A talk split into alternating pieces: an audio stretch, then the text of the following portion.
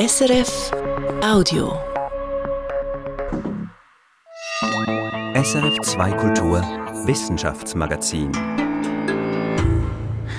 Es ist die Zeit des Jahres, wo wir Menschen gerne etwas zurückschauen, uns besinnen, was das Jahr gebracht hat, was das Jahr geprägt hat. Natürlich auf der persönlichen Ebene, aber eben auch, was in der Welt gelaufen ist, politisch, wirtschaftlich, wissenschaftlich. Und auf Wissenschaftliches und teilweise auch Politisches wollen wir in der nächsten halben Stunde des Wissenschaftsmagazins schauen. Dazu sind wir eine Runde von Kolleginnen und Kollegen hier am Tisch. Mit dabei sind Katharina Boxler, Katrin Zöfel, Christian von Burg und ich, Daniel Theiss. Wir reden über Biodiversität und wie sie geschützt werden soll, über Energie, die spätestens jetzt seit diesem Jahr als knappes Gut wahrgenommen wird, wir reden über den Weltraum und die faszinierenden Bilder vom neuen James Webb Teleskop und ja, auch Corona hat dieses Jahr geprägt, zu Beginn noch ganz anders als jetzt. Wir beginnen mit dem Thema Biodiversität, das hast du für uns verfolgt, Christian. Da fand kürzlich eine große Konferenz in Montreal, Kanada dazu statt. Wie sind die Resultate einzuschätzen? Ja, ich bin mir bis jetzt nicht ganz sicher, ob ich das Glas halb voll oder halb leer sehen soll. Wenn man es positiv sieht, da kann man sagen, es gab eine Einigung an diesem Biodiversitätsgipfel. Das war lange nicht klar. Und man äh, hat sich auf verschiedene gute Ziele geeinigt, die Tieren und Pflanzen weltweit wirklich etwas bringen können. Das Risiko etwa, das durch Pestizide und gefährliche Chemikalien in der Umwelt verursacht wird, soll bis 2030 halbiert werden. Umweltschädliche Subventionen sollen um 500 Milliarden Dollar verringert werden und teilweise in den Naturschutz umgelenkt. Und sicher das griffigste Ziel, bis 2030 sollen 30 Prozent der Erdoberfläche und der Ozeane geschützt werden damit eben das massive Artensterben gestoppt werden kann oder zumindest verlangsamt. Das ist dieses 30-30-Ziel, oder? Genau. Das so griffig, ja, genau. Ja. genau. Und wer kontrolliert jetzt, ob das eingehalten wird, was man sich da vorgenommen hat? Ja, hier sprichst du natürlich den Knackpunkt an. Ist auch nicht an. viel Zeit, ja. Das ist richtig, acht Jahre. Äh, und hier tendiere ich eben dazu, das Glas dann doch äh, eher halb leer zu sehen statt halb voll. Man hat dieses Abkommen von Montreal oft auch im Vorfeld und auch im Nachhinein mit den Pariser Klimaschutzabkommen verglichen. Da sprach man von einem großen Erfolg, also eben die Vereinbarung, die Erwärmung der Erde auf maximal 2 Grad zu begrenzen oder besser nur 1,5. Aber da stellt sich eben die Frage, wo stehen wir heute? Wir sind gerade dabei, dieses 1,5 Grad Ziel krachend zu verfehlen. Und dasselbe droht natürlich auch bei den Zielen der diesjährigen Biodiversitätskonferenz. Es hat für die einzelnen Länder keine Konsequenzen, wenn sie das Versprochene nicht umsetzen. Es hängt jetzt wirklich an jedem einzelnen Land, etwas zu tun, damit das Aussterben nicht weitergeht wie bisher. Du sagst, es hängt an jedem einzelnen Land. Wo steht die Schweiz? Ja, man muss sagen, wir sind keine Musterschüler in Sachen Biodiversitätsschutz. Unsere roten Listen der bedrohten Tier- und Pflanzenarten, die wachsen laufend weiter und bei jeder Überprüfung dieser Listen müssen wieder weitere Tier- und Pflanzenarten gestrichen werden. Sogar Arten, die früher recht häufig vorkamen. Wir stehen auch europaweit ziemlich am Schluss, was die Fläche angeht, die wir unter Schutz gestellt haben. Je nach Berechnungsart liegen wir so zwischen 6,6 oder 13,4 Prozent. Der Bundesrat hat als Gegenvorschlag zur hängigen Biodiversitätsinitiative 17 Prozent Fläche vorgeschlagen, also immer noch viel weniger als die mhm. angepeilten 30 Prozent. Aber diese 17 Prozent hat der Nationalrat bereits wieder versenkt. Das wird also noch heftige Diskussionen geben bei uns. Und insbesondere auch in der Landwirtschaftspolitik. Das Landwirtschaftsland ist ja das Gebiet, äh, in dem die Biodiversität in den letzten Jahrzehnten mit Abstand am meisten gelitten hat. An der Biodiversitätskonferenz wurde vereinbart, äh, für die Biodiversität schädliche Subventionen abzubauen. Das würde bei uns heißen, viele generelle Direktzahlungen an die Landwirte umzubauen und deutlich mehr Gewicht auf die Ökologie zu legen. Und wer nun die Schweizer Landwirtschaftspolitik die letzten Jahre verfolgt hat, der weiß, dass es an ein Wunder grenzt, wenn das passieren würde. Und gibt es da auch gute Beispiele, also die zeigen, wie man das eben erreichen könnte, also die Biodiversität stärken könnte? Ja, die gibt es, klar. Es gibt viele schöne Projekte und Beispiele. Der Nationalpark kennen die meisten, den Sielwald oder andere Schutzgebiete, in denen die Natur wirklich sich selbst überlassen wird. Da sieht man direkt den Unterschied, was passiert, wenn sich die Natur frei entfalten kann. Die Kunst ist aber auch in unseren Kulturlandschaften, also in der von uns genutzten Natur, in der Agglomeration, auf den Wiesen und Feldern, auch da die Räume für die Natur so zu gestalten, dass seltene Tier- und Pflanzenarten auch dort eine Überlebenschance haben. Also zum Beispiel eine Kette von Weihern und Tümpeln, wie das im Kanton Aargau an verschiedenen Orten erfolgreich gemacht worden ist. Viele Frösche und äh, Kröten haben davon profitiert, Libellen auch. Oder auch die schweizweiten Gewässerrenaturierungen, die ja bereits beschlossen sind, jetzt aber nur sehr, sehr langsam umgesetzt werden. Das hat großes Potenzial. Und dann gibt es auch auf dem Landwirtschaftsland durchaus Gebiete, wo sich seltene Tiere und Pflanzen dank geeigneter Maßnahmen jetzt wieder halten können oder sogar zurückkommen, dank Hecken, dank weniger Pflanzenschutzmittel, dank Blühstreifen. Aber ja, man darf sich nichts vormachen. Weniger Pflanzenschutzmittel zum Beispiel, das heißt in vielen Fällen auch weniger Ertrag. Drum, wenn es uns wirklich am Herzen liegt, dass nicht noch mehr Tier- und Pflanzenarten aussterben, dann kostet uns das auch etwas. Wir müssen einiges ändern. Besten Dank, Christian. Biodiversität, ein Thema, das uns sicher noch länger beschäftigen wird, nicht Jahre, sondern eher Jahrzehnte wahrscheinlich. Ein anderes großes Thema dieses Jahr war Energie. Einmal mehr, muss man sagen. Das ist ein Thema, dem ich mich bei meiner Arbeit schwerpunktmäßig widme.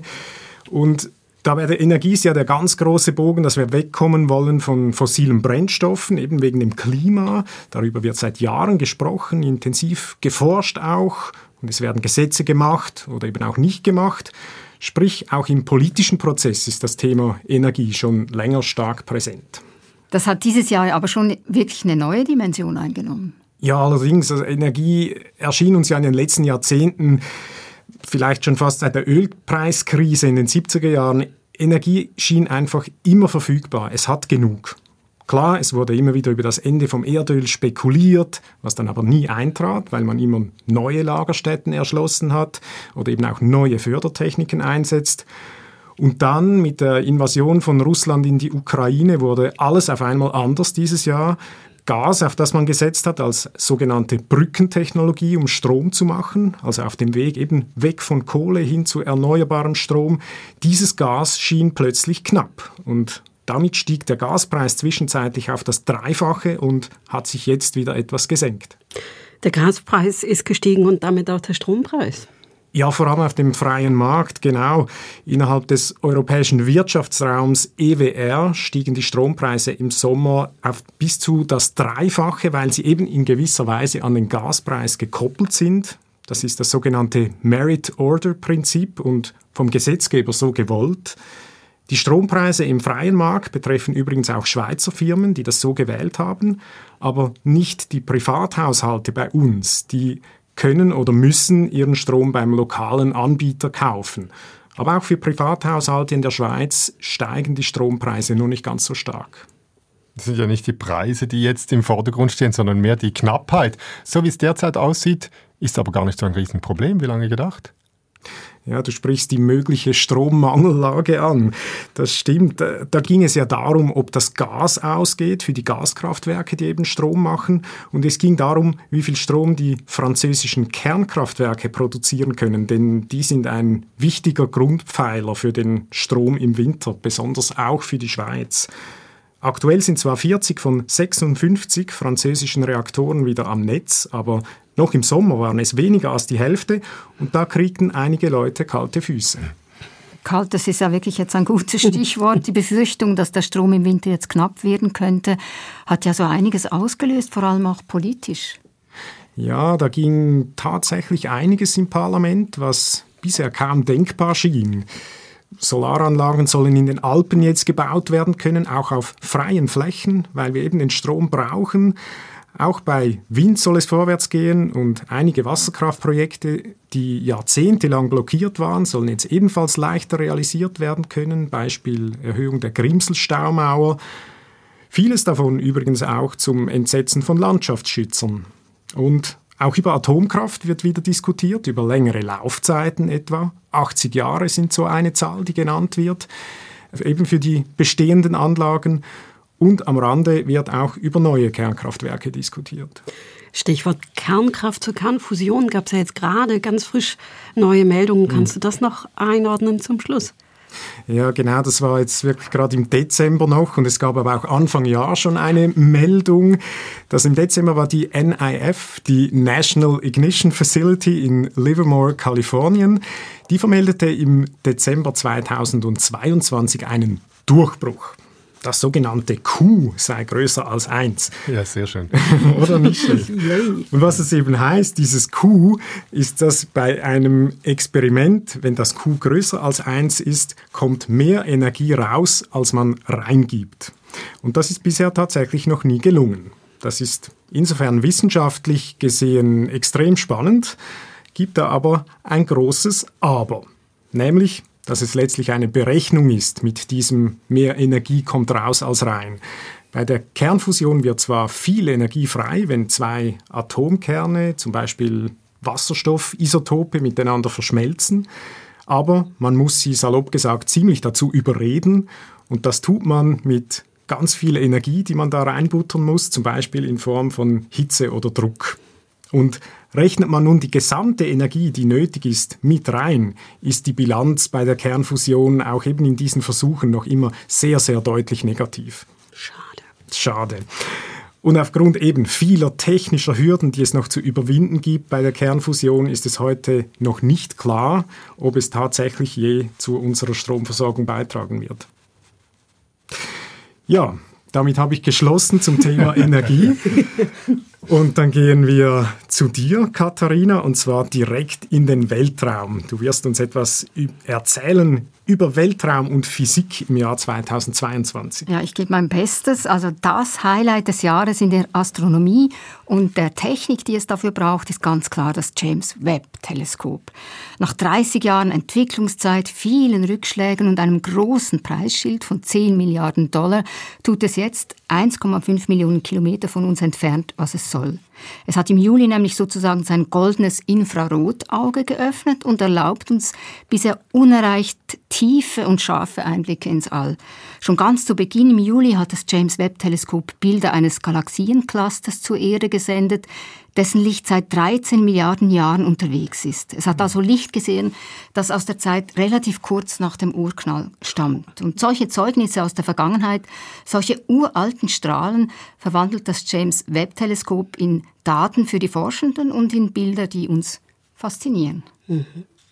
Aber erzähl da noch ein bisschen genauer, was jetzt abgesehen einfach von altem Licht hat denn äh, James Webb jetzt schon entdeckt? Ja, ganz vieles. Also es ist wirklich ein Bilderregen sozusagen. Webb präsentiert seit Juli eine Art kosmische Modenschau vom Saturnmond Titan und dessen Methanseen und Methanwolken über Spiralgalaxien, die wie ein Baiser aussehen oder zum Beispiel unglaublich scharfe Bilder von einer Sternengeburt, die aussieht, als würden in einer riesigen Sanduhr alle Körner von beiden Seiten in die Mitte fließen zum schmalsten Punkt Punkt und sich dort zu einem Stern verdichten. Ist schon lustig. Also die Bilder sind eigentlich das, was ich von der Astronomie immer so mitkriege. Der Rest, der rauscht ziemlich an mir vorbei. Aber eben diese Bilder, gerade das, das du beschrieben hast, das bleibt mir im Kopf. Mhm. Jetzt, genau deswegen ist mir auch Hubble ein Begriff. Was ist eigentlich aus Hubble geworden unter diesem Konkurrenzdruck von dem James Webb Teleskop? Also Hubble arbeitet immer noch weiter in einem anderen Wellenbereich natürlich als Webb und darum ergänzt es das James Webb Teleskop perfekt, liefert immer noch super Bilder, aber halt längst nicht so scharfe wie James Webb. Das Hubble Teleskop hat zum Beispiel vor zehn Jahren eine Galaxie entdeckt. Hubble hat damals einen unscharfen roten Fleck gesehen, zeige ich euch. Und zu Hause kann man sich einfach einen roten Fleck vorstellen, so sieht das dann mhm. aus. Und jetzt hat das Webb-Teleskop im Oktober den gleichen Ausschnitt quasi ins Auge genommen und einen kosmischen Ausschnitt geliefert, aus dem man lesen kann. Das ist so krass. Da ist nicht nur ein Fleck, sondern da sind zwei. Und das heißt, mhm. dass es vermutlich eben nicht nur eine Galaxie ist, sondern zwei und Galaxien. Und so viele kleine, die man vorher überhaupt nicht gesehen mhm. hat. Genau. Und wenn man über die Weltraum-Highlights des Jahres 2022 spricht, darf natürlich die Artemis-Mission nicht fehlen. Da möchte ich auch noch was dazu erzählen. Auch ebenfalls nach einer Kostenexplosion und viel Verzögerung, mhm. zwei Fehlstarts und zuletzt Verzögerungen wegen möglicher Sturmschäden, hat die NASA-Mondmission Mitte November endlich abgehoben. Die unbemannte Kapsel Orion hat wie geplant zwei große Runden um den Mond geflogen und vor wenigen Tagen planmäßig ist sie dann in den Pazifik geplumpst, samt den zwei sich an Bord befindlichen Versuchspuppen Helga und Sohar. Sag mir, ahnungsloser in Sachen Astronomie noch mal ganz kurz, was war das Ziel dieser Mission Artemis? mache es auch ganz kurz. Es geht um die Wissenschaft, es geht um einen Vorbereitungslauf für bemannte Flüge zum Mond und später vielleicht auch zum Mars. Und natürlich geht es wie immer im Weltraum auch ums Prestige. Wer so weit hinaus kann, demonstriert technologisches Know-how und damit eben auch Macht. Und jetzt möchte ich gerne noch etwas zum Standardmodell der Teilchenphysik sagen. Okay zu einem schwergewichtigen Elementarteilchen, das seit Frühling an diesem zerrt. Das Standardmodell erklärt ja, welche komplexen Beziehungen zwischen Teilchen und Kräften wirken. Und dieses Modell kann zwar nicht alles erklären, aber es ist halt immer noch das gültige Modell. Und jetzt ist es eben im vergangenen Frühling noch ein wenig mehr in Schieflage geraten. Und das kam so, am Fermilab in Chicago haben Physiker Messungen am Tevatron-Beschleuniger gemacht. Und diese Messungen ergaben eine Gewichtsverdoppelung des sogenannten W-Bosons. Und dieses Übergewicht passt jetzt eben einfach so gar nicht zum Standardmodell. Ja, und was jetzt? Muss jetzt dieses W-Boson abspecken oder muss das Standardmodell umgeschrieben werden? Ja, zunächst einmal wird nochmal gemessen, denn vielleicht gibt es ja Faktoren, die die Messung in Chicago beeinflusst und verzerrt haben. Die Atlas-Arbeitsgruppe am LHC-Beschleuniger des CERN, die hat vor fünf Jahren nämlich ein Weboson-Gewicht gemessen, das super gut zum Standardmodell passt. Und jetzt wartet man noch auf die Messungen einer anderen Gruppe am CERN, der CMS-Arbeitsgruppe, die sich ebenfalls am schweren Weboson zu schaffen macht. Da gibt's aber noch keine neuen Resultate. Wenn diese aber die Messungen aus Chicago bestätigen sollten, dann käme wohl einmal mehr Kritik am Standardmodell auf. Da kann man gespannt sein, verzerrte Messungen oder eben auch nicht. Von außerirdischen oder ganz kleinen Themen kommen wir wieder zurück auf den Boden, auf die Erde ähm, und gehen noch mal ganz zurück an Anfang des Jahres mit Katrin. Ja, es geht um Corona und ganz ehrlich, ich war ein bisschen überrascht, als ich mir vergegenwärtigt habe, wie das Anfang des Jahres eigentlich aussah. Es sind drei Stichworte, die das prägen, nämlich Omikron, Booster und Medikamente. Wir hatten damals wirklich steil steigende Infektionszahlen, so eine mhm. richtige Infektionskurve, die einfach zack nach oben ist mit Omikron. Das war zwar milder als Delta, als die Variante, die davor in der Schweiz dominiert hat, aber auch ansteckender. Und die Schweiz hat sich in der Situation entschieden, das Ganze im Grunde laufen zu lassen. Geschätzt hat sich in der Zeit bis Ende Februar jeder Zweite in der Schweiz mit Omikron angesteckt. Im Verhältnis dazu wirken wirklich alle Infektionswellen, die danach kamen, eigentlich wirklich nur noch klein. Und das war eben gerade in dem Moment, wo die Booster-Kampagne bei den über 65-Jährigen durch war. Die Durchimpfung war also hoch, aber es war nicht ganz sicher, wie gut die Impfstoffe gegen Omikron schützen würde, also ob das standhalten würde, wie viel schwere Verläufe es trotzdem geben würde. Und noch ein dritter Punkt, Paxlovid das bisher wirksamste Corona-Medikament, das wurde erst Monate später in der Schweiz zugelassen und noch ein bisschen später war es dann verfügbar. Das heißt, das war wirklich einfach noch nicht da. Wir hatten diese Riesenwelle und dieses Medikament war noch nicht da. Und wenn man das jetzt vergleicht mit heute, dann ist der Unterschied wirklich riesig. Auch jetzt haben wir relativ hohe Infektionszahlen, aber lang nicht mehr so eine heftige Infektionsdynamik. Es geht so ein bisschen hoch, dann wieder runter, geht hoch, wieder runter. Und die Wirksamkeit der Impfungen, die scheint inzwischen wirklich sehr viel klarer. Die Impfung schützt weiter gut gegen schwere Verläufe, auch unter den Omikron-Nachfolgern. Und gleichzeitig ist sie nur mäßig wirksam im Schutz vor Long-Covid. Das ist nicht ideal, aber immerhin ist es relativ klar. Um die Weltgesundheitsorganisation ist es ja eigentlich fast erstaunlich ruhig geworden 2022. Man hat nicht mehr so viel gehört, oder? Das stimmt und gleichzeitig ist da doch manches passiert. Ich greife zwei Sachen raus. Den einen, der ist eher peinlich für die WHO und der andere ist äh, zumindest für mich überraschend positiv. Beim Negativen, da geht es um die Frage, wie steckt Corona eigentlich Menschen an? Und da war den meisten Wissenschaftlern zu Beginn der Pandemie eigentlich schon klar, das sind Aerosole, also so ganz winzige Teilchen in der Luft, die relativ weit fliegen können. Es sind nicht so stark die Tröpfchen, die nur auf kurze Distanz anstecken und es sind auch nicht so sehr die Oberflächen. Die WHO hat sich aber sehr früh festgelegt und gesagt, das sind die Tröpfchen. Und es hat tatsächlich zwei Jahre gebraucht, bis in den April 2022, dass die WHO sich da bewegt hat und gesagt hat, ja, Aerosole sind wichtig.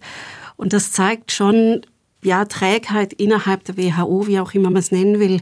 Und das war tatsächlich in dieser Pandemie mit negativen Konsequenzen. Ja, das geisterte lange durch die Köpfe und hat viele Leute immer wieder verunsichert, oder was gilt jetzt? Genau, das war tatsächlich so. Also diese WHO-Trägheit hatte wirklich negative Konsequenzen im Leben von Menschen ganz konkret.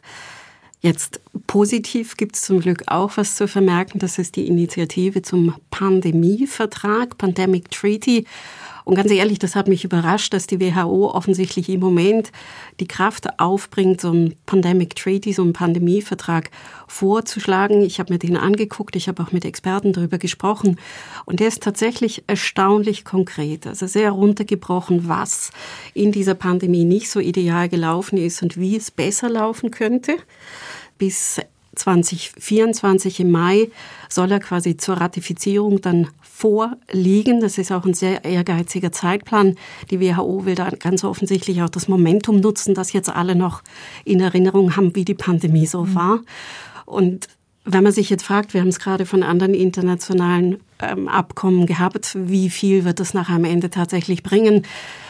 Alle Experten, wenn ich da mal so einen Strich drunter ziehe und die Summe ziehe, alle Experten sagen, ein Vertrag, der auch nur halbwegs konkret ist und auch nur halbwegs umgesetzt wird, ist besser als das, was wir jetzt hatten. Jetzt in Sachen Corona liest man derzeit beunruhigende Nachrichten aus China. Eine Million Tote seien da möglich in kurzer Zeit. Kannst du das für uns einordnen? Es ist wahnsinnig schwierig, zu China was zu sagen, weil es wird immer deutlicher, dass tatsächlich da auch zurückgehalten wird, dass die Totenzahlen ganz sicher nicht realistisch sind und die Fallzahlen auch nicht mehr. Was sich für mich da ganz deutlich zeigt, das sind alles Abkömmlinge von Omikron. Und was man jetzt in China sieht, ist das, was passiert, wenn das auf eine Bevölkerung mit relativ wenig Immunität trifft.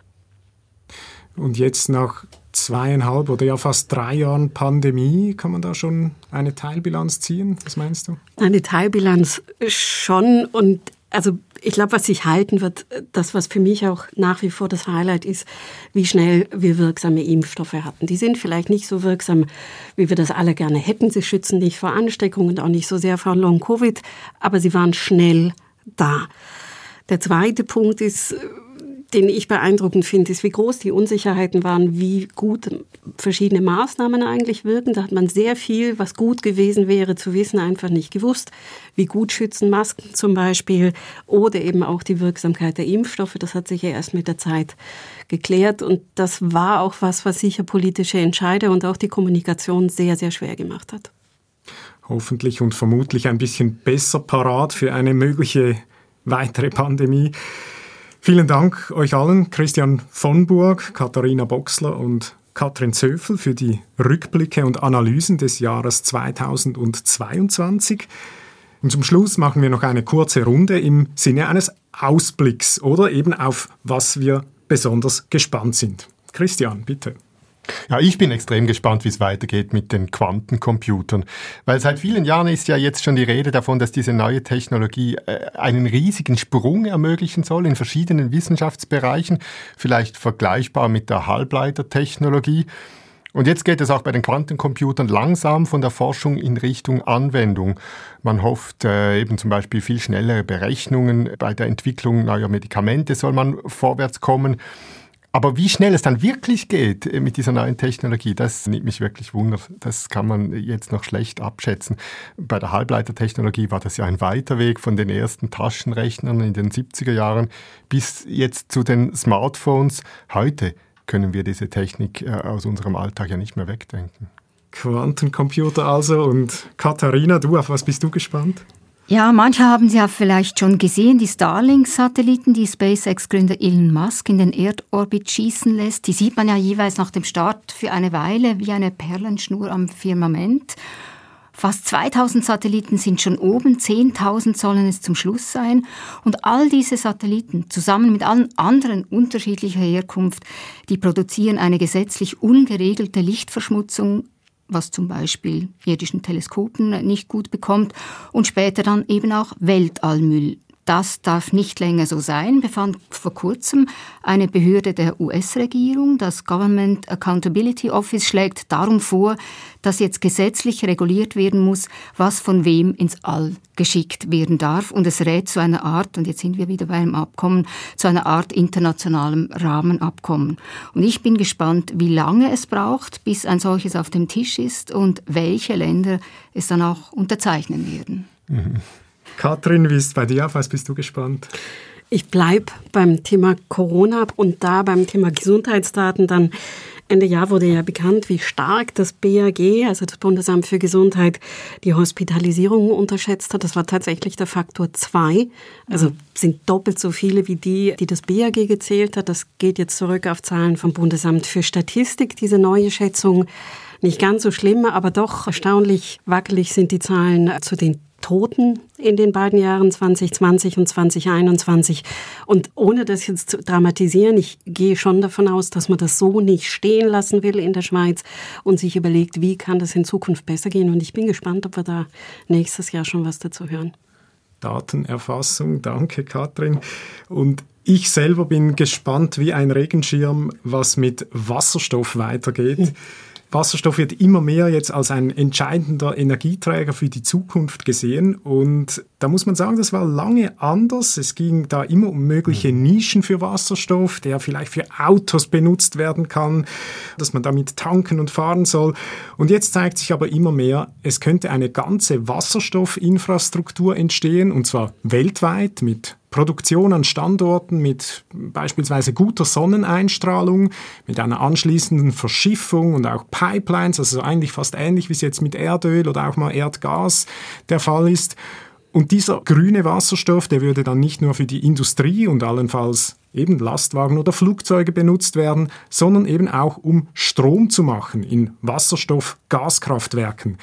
Im Moment sehe ich da einfach, dass die Wünsche an Wasserstoff gerade regelrecht in einer Knallgasexplosion explodieren, Entschuldigung für den Witz, aber im Ernst, um all diese Anwendungen versorgen zu können, wird es eine sehr, sehr große Menge brauchen, die wir wohl nicht so bald zur Verfügung haben.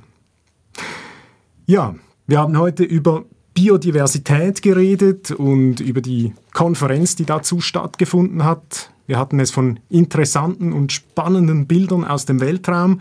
Wir hatten es von Energiefragen und groß angekündigten Durchbrüchen. Und wir haben über Corona geredet, das den Anfang vom Jahr 22 stark geprägt hat und dann sukzessive etwas in den Hintergrund gerückt ist.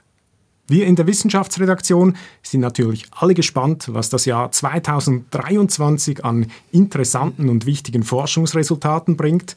Und wir bleiben für Sie dran, liebe Hörerinnen und Hörer, wie immer mit großer Neugierde. Wir freuen uns, wenn Sie uns auch im nächsten Jahr treu bleiben und bedanken uns für Ihre zahlreichen Zuschriften und Anregungen übers Jahr. Verantwortlich für die heutige Sendung war Katharina Boxler. Machen Sie es gut und bis gleich, sagte Daniel Theiss. Das war ein Podcast von SRF.